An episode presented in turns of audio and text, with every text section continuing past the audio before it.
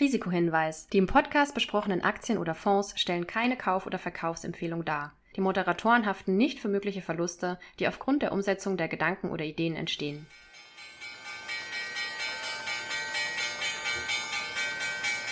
Glaser und Spang, der Börsenpodcast zu Börse und Aktien mit Fokus auf Deutschland mit Volker Glaser und Lukas Spang.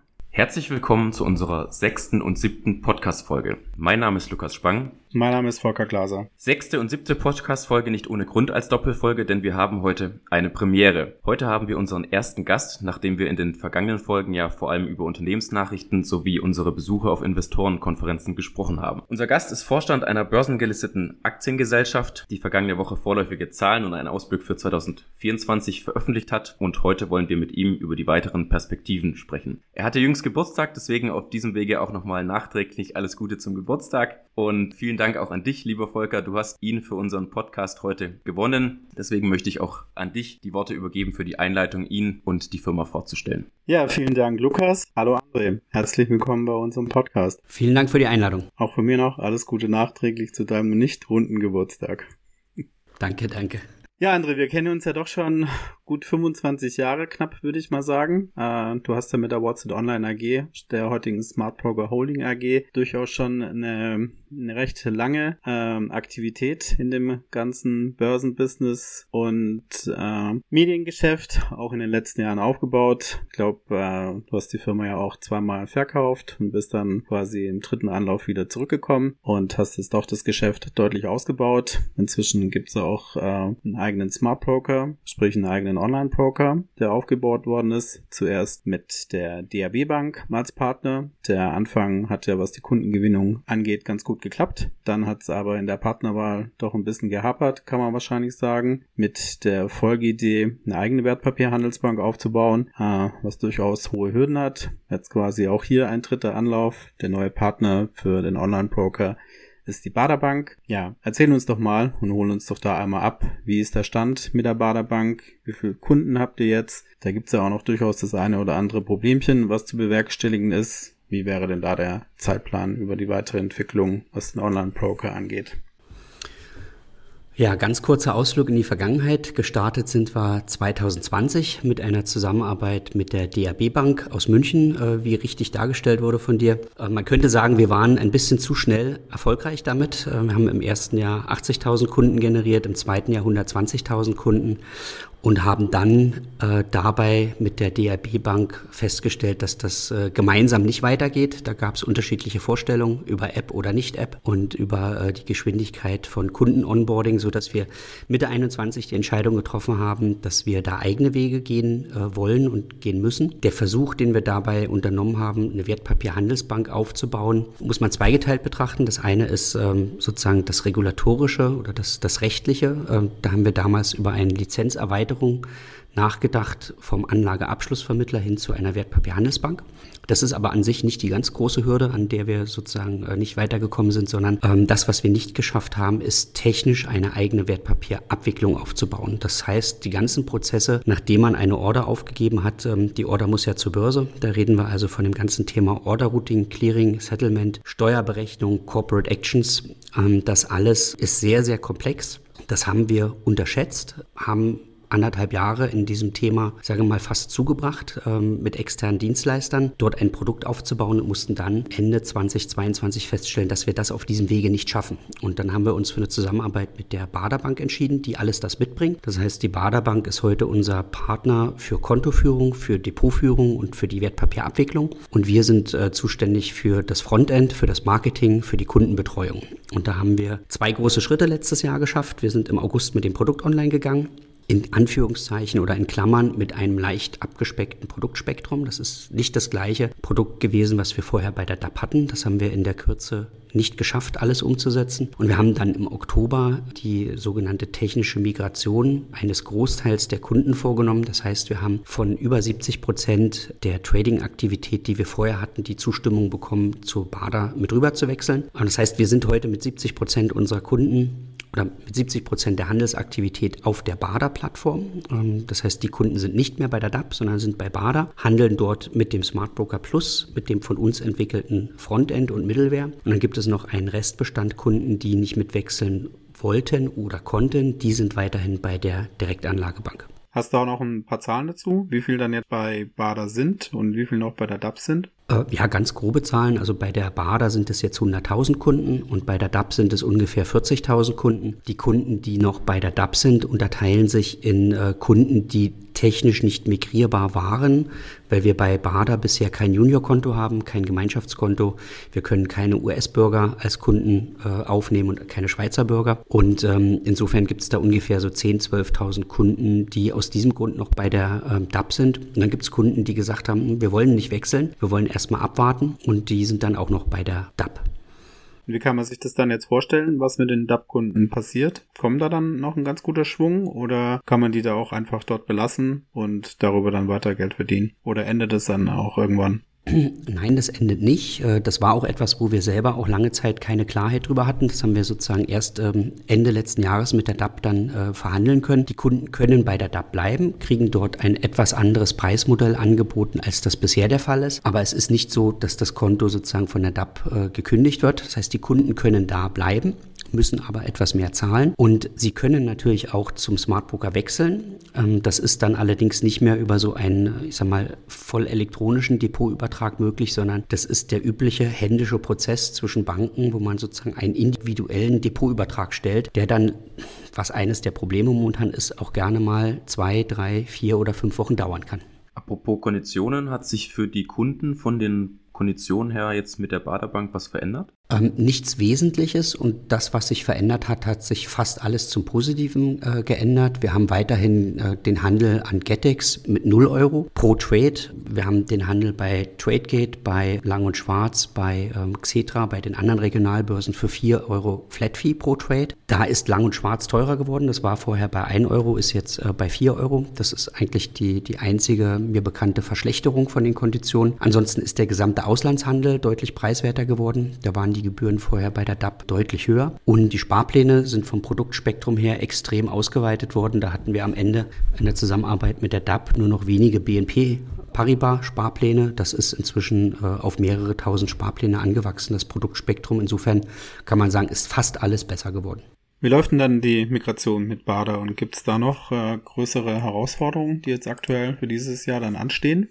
Na, die Migration mit Bader ist durch. Ähm, das war letztes Jahr eine technische Migration. Äh, wir haben also von den Kunden die sozusagen wir haben die Zustimmung elektronisch eingesammelt von den Kunden und haben dann an einem ähm, Freitag sozusagen die Daten übers Wochenende migriert zur äh, Baderbank, so dass am Montag reibungsfrei weiter gehandelt werden konnte. Das haben wir, glaube ich, sehr, sehr gut gemacht. Äh, also nicht wir, sondern Bader und alle damit beteiligten Firmen. Und im Nachgang zu diesem elektronischen Depotumzug gibt es bei der Bader bei verschiedenen Kunden noch händische Prozesse. Da müssen zum Teil Lagerstellen nachge, nachgezogen werden und korrigiert werden. Da müssen zum Teil steuerliche Einstandsdaten nacherfasst werden. Wir reden ja von mal, über 100.000 Kunden mit weit über eine Million einzelnen Depottransaktionen. Da gibt es dann an verschiedenen Stellen irgendwelche Ausnahmen. Wenn zum Beispiel die äh, DAP vorher den Handelsplatz Hongkong hatte und Bader hat halt den Handelsplatz Hongkong nicht, dann muss halt entschieden werden, was passiert mit den Wertpapieren die für diese Kunden an der Lagerstelle in Hongkong äh, lagern. Die müssen dann zum Beispiel auf Clearstream umgebucht werden. Und das sind so händische Prozesse, die ziehen sich noch, die ziehen sich noch hin, betreffen aber nur einen sehr, sehr kleinen Teil der Kunden. Und da hast du ja vorhin auch schon angesprochen, das ein oder andere Problemchen, was wir noch haben. Das ist, äh, das ist der Fall. Wir haben erstmal grundsätzlich das Problemspektrum, dass wir im Oktober letztes Jahr, als wir die Migration gemacht haben, bei der Bader nicht genau den gleichen Produktscope hatten, wie wir ihn vorher bei der äh, Direktanlagebank hatten. Es gab damals, als wir äh, den Umzug gemacht haben, keine Unterkonten, es gab noch nicht die äh, Währungskonten, es gab ähm, zum Teil die Auslandshandelsplätze noch nicht. Und die Kunden sind halt von der DAP ein sehr, sehr breites Produktspektrum gewohnt. Viel, viel breiter als beim klassischen Neo-Broker. Und das jetzt innerhalb von nur einem Jahr nachzubauen, das ist uns schlicht und einfach nicht gelungen. Da ähm, okay. brauchen wir noch zwei, drei Monate. Ähm, das kommt. Aber das wird dann schon umgesetzt. Was ist dann in der Umsetzung? Das ist inzwischen zum Großteil umgesetzt. Wir haben jetzt im Januar die Unterdepots aktiviert. Also wir haben jetzt Unterdepots, wir haben die Währungskonten jetzt. Man kann bei uns äh, mit einem Mausklick halt acht verschiedene Währungskonten aufmachen und dort Geld investieren. Wir haben den RFQ-Handel letzte Woche gestartet und der, ein großer Block, der jetzt gerade noch fehlt, aber in den nächsten zwei, drei Wochen kommt, das ist der Anleihehandel. Und wenn wir das haben, dann haben wir eigentlich 98 Prozent des Produktspektrums, was wir vorher bei der DAP hatten. Die Frage, die sich ja auch immer für die Kunden stellt, gerade in den Medien, ist ja Trade Republic sehr im Vordergrund und macht ja auch durchaus ganz clever immer auf, auf sich aufmerksam mit neuen Zinssätzen, die, die ihre Kunden auf die, die Kassen- oder Liquiditätsbestände bekommen, jetzt zuletzt mit dem Thema Girocard. Was ist denn aus deiner Sicht letztlich der, der entscheidende Vorteil? Natürlich, du musst ja aus eurer Sicht sagen, Vorteil gegenüber Trade Republic oder letztlich auch, was die großen Unterscheidungsmerkmale zwischen einem reinen Neo-Broker, wie es Trade Republic ist, und dann dem Smart Broker jetzt über die BADA, wenn, wenn dann alles soweit auch äh, fertiggestellt ist. Oder vereinfacht gesagt, warum soll ich beim Smart Broker ein Konto aufmachen und nicht bei Trade Republic? Ja, weil er bei uns die Auswahl aus allen Handelsplätzen hat. Bei Trade Republic kann ich halt nicht an Xetra handeln oder bei TradeGate handeln, sondern ich habe eben nur einen Handelsplatz für Aktien. Das heißt, ich habe nicht die Auswahl zwischen verschiedenen Handelsplätzen. Das mag Handelszeiten geben, wo der Unterschied da nicht so groß ist. Aber wenn Xetra geschlossen hat als, als Hauptreferenzmarkt mit dem größten Volumen, dann ist es halt schon mal so, dass die Spreads an der einen oder anderen Börse dann weit auseinandergehen oder das Handelsvolumen, was man vielleicht darstellen will, gar nicht da ist. Wir haben einfach alle Assetklassen, wir haben alle Handelsplätze, wir haben alle Ordertypen und äh, das ist einfach mal ein Spektrum, was mit Consors, Comdirect, DAP und Flatex vergleichbar ist. Und das Geschäftsmodell eines Neo-Brokers ist ja, das Produktspektrum extrem stark, ich sag mal, auszudünnen, damit man sozusagen den, den Handel fast ausschließlich oder damit man den ganzen Handel sozusagen an ein, zwei Handelsplätzen hat und dort dann einen optimalen, eine, optimale Rückvergütung in Form von Payment for Order Flow bekommt. Und wir haben sozusagen ein Hybridmodell. Wir haben alle Handelsplätze und wenn wir jetzt, wenn der Kunde eine Order zu Xetra gibt, dann kostet die halt 4 Euro. Und wenn er eine Order zu GetEx gibt, dann kostet die für den Kunden 0 Euro ab einer Ordergröße von 500 Euro. Du hast jetzt gerade schon das mit den 0 Euro gesagt. Vielleicht kannst du unseren Zuhörern auch mal kurz erklären, wie man als Broker eine Order für 0 Euro anbieten kann. Wie funktioniert das? Das hängt äh, eins zu eins zusammen mit dem Thema Payment for Order Flow. Das heißt, man gibt diese Orders zu einem Produktanbieter, zu einem Handelsplatz und kriegt von denen eine Rückvergütung. Das ist auch ähm, absolut kein äh, von den Neo-Brokern oder von uns erfundenes Geschäftsmodell. Das gibt es seit über 15 Jahren. Das wird von allen Online-Brokern so praktiziert. Also wenn Sie eine Order geben zu einer Lang und Schwarz oder zu einer TradeGate, dann kriegt der Broker von diesen Handelsplätzen eine Rückvergütung. Die wird den Kunden gegenüber auch offengelegt. Das ist äh, quasi von der BaFin verpflichtend vorgeschrieben. Das heißt, man, man lebt sozusagen von dieser Rückvergütung. Der Unterschied bei den Neo-Brokern ist, die geben, die senken den normalen Preis dann halt auf 0 oder auf 1 und kriegen dafür die Rückvergütung. Eine Comdirect und eine Consors kassiert halt beides. Wie ist denn da der Stand bei dem Thema Payment for Order Flow? Da gab es ja seit auch seit zwei, drei Jahren EU-Gesetzvorgaben, wieder Änderungen, viel Panik teilweise, was das denn genau bedeutet. Wird es jetzt abgeschafft? Bleibt es bestehen? Wie ist denn da der Stand und welche Konsequenzen hätte das für die Branche und für Smart Broker im Speziellen? Also der Stand ist, dass es auf EU-Ebene quasi verboten worden ist und jedes Land das jetzt in, ein, in, in, in äh, Landesrecht umsetzen muss. Deutschland hat wohl eine Option gezogen, das erst bis äh, Mitte 26 umzusetzen. Die meisten anderen Länder setzen es eher um. Und was die Juristen jetzt noch nicht wissen und wo noch dran gearbeitet wird, ist, was was umfasst denn das denn alles? Ähm, einmal gibt es sozusagen einen Bruch an der Stelle, sind Derivate ähm, Anbieter mit eingeschlossen oder geht es nur um die Aktienhandelsplätze? Das ist bisher unklar. Der zweite Punkt, der unklar ist, betrifft das nur Handelsplätze, wo man den Kunden eine vorausge, also eine voreingestellte Ordermaske gibt, wo quasi der Kunde nicht mehr die Order zu einem Handelsplatz seiner Wahl schicken kann oder nicht. Ja, das wäre halt bei einem anderen Anbieter, der eben nur einen Aktienhandelsplatz hat, da ist es so, der Kunde hat nicht die Auswahl. Er, er muss die Order dorthin geben. Und da ist bisher nicht klar, ob das das Gleiche ist wie bei uns, wo wir dem Kunden sagen, du hast hier die Auswahl zwischen zehn Handelsplätzen, such dir selber einen aus. Und da werden wir noch warten müssen. Das wird mehrere Monate noch dauern, bis das klar ist. Also Stand heute kann man dazu noch nicht wirklich viel sagen, oder? Was, Nein, okay. kann, man, kann man nicht sagen. Man kann sagen, dass dort eine, ähm, eine Regulierung kommt und dass das äh, verboten wird. Aber der interessante Punkt, wen betrifft es jetzt und bei welchen Instrumenten ganz genau äh, ist das sozusagen betroffen und welche Handelsarten sind betroffen? Also eigentlich alles das, was entscheidend ist, kann man heute nicht sagen. Und wie viel macht es aktuell von eurem Geschäft aus? Also die Einnahmen aus Payment for Order Flow, die sind schon so im Bereich von äh, 40, 50 Prozent der, der Transaktionseinnahmen, also eher 50 Prozent der Transaktionseinnahmen. Die Frage ist, wenn das jetzt kommt und Anwendung findet auf Aktien, auf Derivate, auf alles und auch bei allen Handelsarten, dann betrifft es ja alle gleichermaßen. Ähm, wir gehen eigentlich davon aus, dass wir tendenziell eher nicht betroffen sein müssten, weil es gibt einige Anzeichen, die sagen, wenn der Kunde Kunde selber den Handelsplatz aktiv auswählt, ja, warum, warum soll man dann etwas verbieten? Der Kunde hat es ja ausgewählt. Und äh, wenn man sich anguckt, wo dieses ganze Thema herkommt, dann ist es ja so, dass das erst aufgekommen ist mit der Verbreitung der Neobroker, wo eben jetzt große Ordervolumina aus anderen europäischen Ländern sozusagen zu lang und schwarz umgeleitet werden und verschiedene Leute im Ausland, äh, in Frankreich, in Italien, sich fragen, wieso kommt jetzt die Order nicht mehr bei unserer Börse an? Warum kriegt denn das jetzt die lang und schwarz in Düsseldorf? Da ist es eben so voreingestellt. Und bei uns ist es so, der Kunde sucht das selbst aus. Und äh, wir gehen eigentlich davon aus, dass äh, das nicht inkludiert ist, aber wir wissen es nicht. Nehmen wir mal an, es wäre inkludiert und es gibt dafür ein Verbot, dann ist es so, dann betrifft es alle. So, das heißt, es wird an der Marktstruktur nichts ändern. Ähm, es wird dann eben jeder diese Einnahme, die er momentan von den Produktanbietern bekommt, in irgendeiner Form auf den Kunden umlegen müssen. Weil anders geht es dann nicht. Ja. Und ich vermute mal, wenn die Comdirect zur Commerzbank meldet, dass die Dividende demnächst deutlich niedriger ist, weil man sagt, wir würden gerne auf diese Einnahme verzichten, wird die Commerzbank höchstwahrscheinlich sagen, das haben wir aber anders bei uns im Businessplan drinstehen. Ich glaube, ähnlich wird es auch bei der Consors sein. Hm. Da vielleicht nochmal nachgefragt, wenn jetzt eine Order tatsächlich für 0 Euro angeboten wird, wie viel zahlt TradeGate oder der, der gegenüberliegende Counterpart? Das ist ganz unterschiedlich. Das hängt von mehreren Parametern ab. Das hängt von dem Partner ab. Das hängt von der Art des Instrumentes ab und hängt von ähm, der Größe der Order an sich ab. Ja, man bekommt für eine Order im Bereich 5000 Euro eine andere Vergütung als für eine Order im Bereich von 300 Euro, was eigentlich auch vollkommen logisch ist. Aber die ganz genauen Zahlen darüber, die können wir aus verschiedenen Gründen nicht offenlegen. Das würden, glaube ich, die Partner auch nicht gut finden, wenn wir das äh, sagen.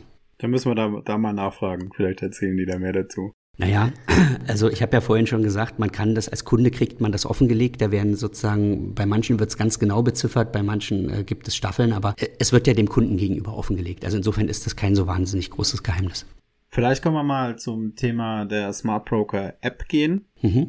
Wie läuft's denn damit? Steht sie jetzt? Ist sie anwendbar? Wie viele Downloads gibt's denn da? Also die App, die steht, die ist anwendbar. Wir haben ja in diesen äh, Produkten auch steigende Orderzahlen. Wir haben jetzt, eigentlich haben wir drei Produkte gebaut im letzten Jahr. Wir haben eine Webseite neu gebaut und wir haben eine iOS-App und eine Android-App gebaut. Das sind drei Standalone für sich separat funktionierende Produkte, jeweils sozusagen für verschiedene äh, Zielgruppen und Nutzer. Und wir haben inzwischen, was die circa 100.000 Kunden betrifft, die ähm, damit handeln, haben wir ungefähr 40 Prozent iOS-Nutzer, 30 Prozent Android und 30 Prozent sind äh, weiterhin Website-Nutzer. Und auch wenn wir momentan von, vom, vom Kundenmarketing her noch nicht in die Neukundenakquise richtig eingestiegen sind, weil wir noch zwei, drei Probleme zu bewältigen haben, dann ist es trotzdem so, dass die Orderzahlen nach oben gehen. Also wir haben heute mehr Orders, als das letztes Jahr im November oder im Dezember war. Insofern funktioniert dieses Produkt für sehr, sehr viele Kunden schon sehr gut und sie traden mehr. Es gibt aber eine kleine Anzahl von Kunden, die eben ähm, vorher ein anderes Produktspektrum gewohnt waren und wo irgendetwas nicht so funktioniert, äh, wie das vorher der Fall war. Und das verursacht dann halt ein sehr, sehr hohes Aufkommen an Nachfragen im, im Kundenservice und da hinken wir hinterher beim Abarbeiten. Das ist leider so.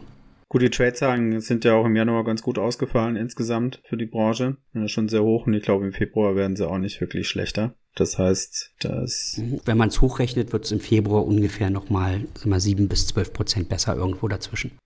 Wenn ich jetzt heute mich entscheide, ich will ein Depot aufmachen, Wann kann ich starten? Sobald du Geld eingezahlt hast.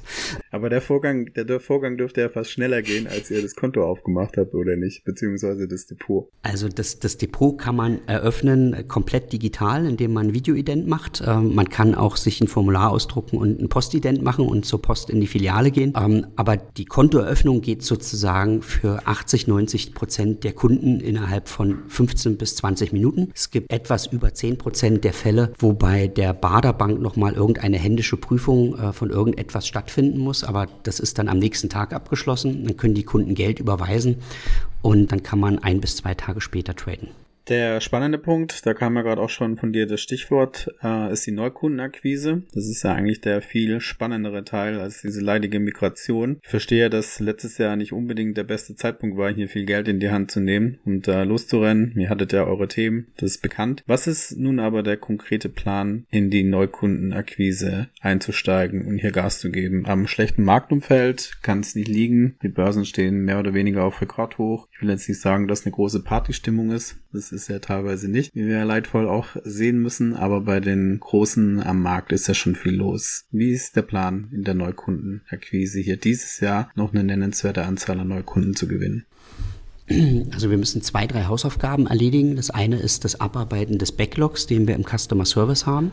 Das heißt, wir müssen dort noch ähm, ein, zwei Monate dran arbeiten, die Kundenanfragen, die da sind, abzuarbeiten, bevor wir wieder neue Anfragen produzieren und neue Kunden oben rauf ähm, packen. Das ist das eine, was gemacht werden muss. Wir müssen ähm, das Produkt an zwei, drei Stellen noch etwas verbessern. Das ist einmal das Thema Anleihehandel, was in den nächsten Wochen kommt. Und dann gibt es äh, mehrere kleinere Verbesserungen an der, an, an der Optik, an der, an der Funktionalität. Ähm, haben jetzt zum Beispiel die Situation, dass quasi Wertpapierabrechnungen noch einen sehr kryptischen Namen haben. Wenn jetzt jemand ein, zwei Orders macht im Monat oder drei oder vier Orders, ist das kein Problem. Wenn aber jemand 20 Orders am Tag macht und dann geht er in seine Wertpapierabrechnung rein und sucht dann nach der Abrechnung für die eine konkrete Aktie, dann muss er halt erstmal ein paar Dokumente öffnen, bis er sie dann gefunden hat. Das äh, hört sich jetzt relativ simpel an, äh, ist aber etwas, was eben auch noch drei, vier Wochen dauern wird, bis wir das haben. Dann muss das ganze Tracking für das Marketing aufgebaut werden. Das ist auch in drei, vier Wochen abgeschlossen und dann können wir im April, Mai mit Neukundenakquise starten. Das ist der Plan, dass wir das sozusagen, ich sag mal, spätestens im Mai machen. Das heißt, wir werden dann zunehmend mehr Werbebudget ausgeben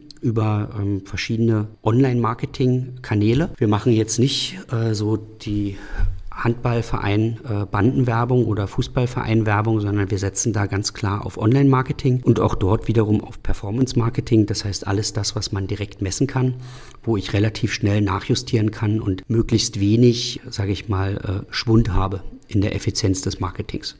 Wobei man jetzt ja auch im, in dem neuesten KPI-Reporting, was ich ja gut finde, denn schließlich hat sich ja auch Flattex da so ein bisschen als erster am Markt aus der Deckung gewagt mit diesem Reporting und ähm, da habt ihr euch sicherlich auch so ein bisschen daran orientiert, um da einfach dem Markt mehr Transparenz zu geben, was die KPIs auch innerhalb des Quartals angeht. Sieht man jetzt noch einen, einen Churn bei den Kundenzahlen? Ist es auf diese aktuellen hausgemachten Probleme zurückzuführen, dass die Kunden dann sagen, da sind sie jetzt einfach unzufrieden und schließen dann das Konto wieder? Oder worauf ist das zurückzuführen? Das ist definitiv der Fall, ja. Es gibt einfach Kunden, die äh, sind unzufrieden damit, dass sie quasi nicht, dass wir nicht erreichbar sind, dass sie ihre Rückfrage nicht beantwortet bekommen. Und dann kriegt man halt vom Kunden, ich sag mal, schlicht und einfach eine E-Mail mit einem Depotübertrag oder mit einer Kündigung. Und dann dauert es immer noch zwei, drei, vier, fünf Wochen, das zu bearbeiten. Wir geben diese Sachen dann an die DAP weiter. Und die DAP muss dann so das Depot schließen und übertragen. Und dieser Prozess wiederum dauert auch länger, als das normalerweise sein sollte, weil eben dort momentan sowohl bei der DAP sozusagen viel im Ausgang ist und bearbeitet werden muss. Und umgekehrt hören wir von vielen Kunden, dass sie sich darüber beschweren, dass ihre Depotüberträge zu uns halt auch lange dauern, bis sie bearbeitet sind.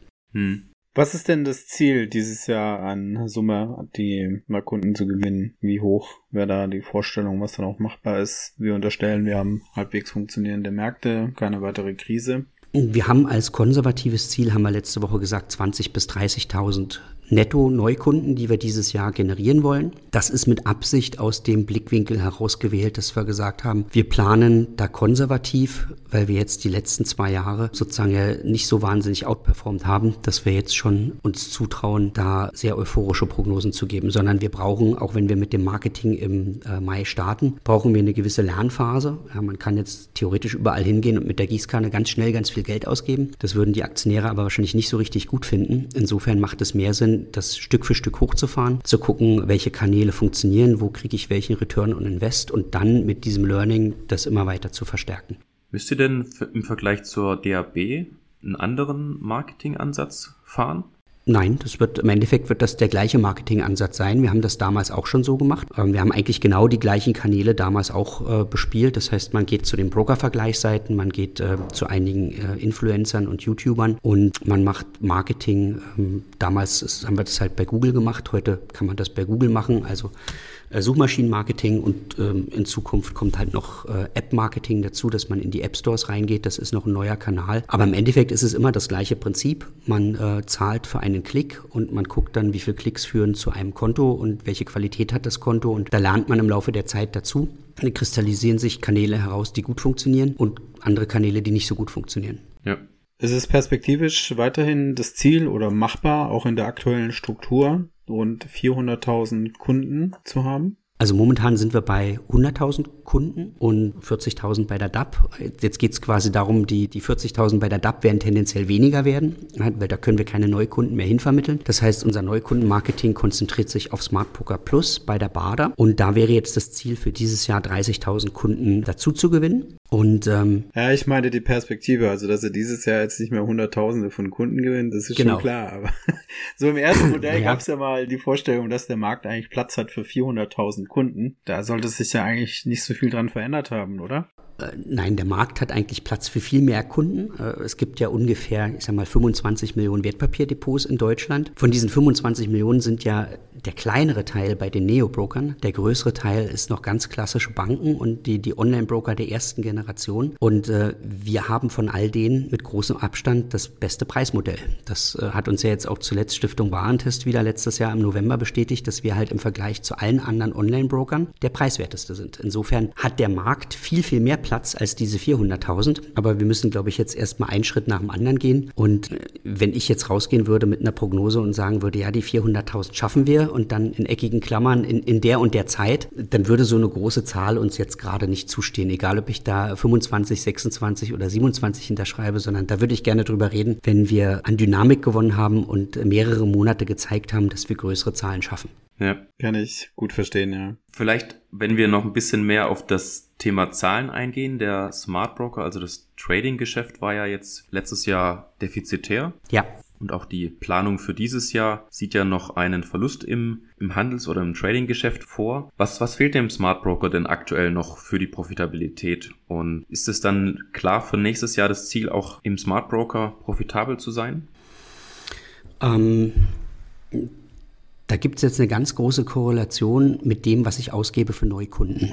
Ich kann äh, die Kosten für einen Neukunden verdiene ich nicht im gleichen Jahr wieder. Das heißt, wenn ich jetzt das Ziel hätte, 400.000 Kunden zu wachsen oder auch 200.000 Kunden zu wachsen, dann produziert das automatisch in diesem Jahr, wenn man sich das operative Cashflow anguckt, inklusive Marketingkosten, produziert das ein Minus. Das heißt, je stärker ich wachse, desto größer ist das Minus. Wir wollen so schnell wie möglich damit rentabel sein und die, die Frage ist jetzt sozusagen, wie viel geben wir für Marketing aus? Macht man das im Gleichschritt mit dem operativen Gewinn im Portalbereich, dass man sagt, das, was wir dort operativ verdienen, das geben wir für Marketing beim Smartbroker aus? Oder geht man mehr ins Risiko und sagt, der Markt gibt jetzt auch 50, 70, 100.000 Kunden her und ich gehe dafür aber ins Risiko, diese Kunden einkaufen zu müssen. Und dann gehe ich erstmal ins Minus. Dann gibt es ja äh, quasi einige Firmen, die dann schöne Kunstgriffe anwenden und dann sagen, vor Customer Acquisition Kosten sind wir total rentabel, äh, nach Customer Acquisition Kosten leider nicht. Ähm, ich glaube, die nachhaltige Profitabilität, die haben wir bei größerem Kundenwachstum erst in 2026. Mhm. Bei kleinerem Kundenwachstum auch schon in 2025.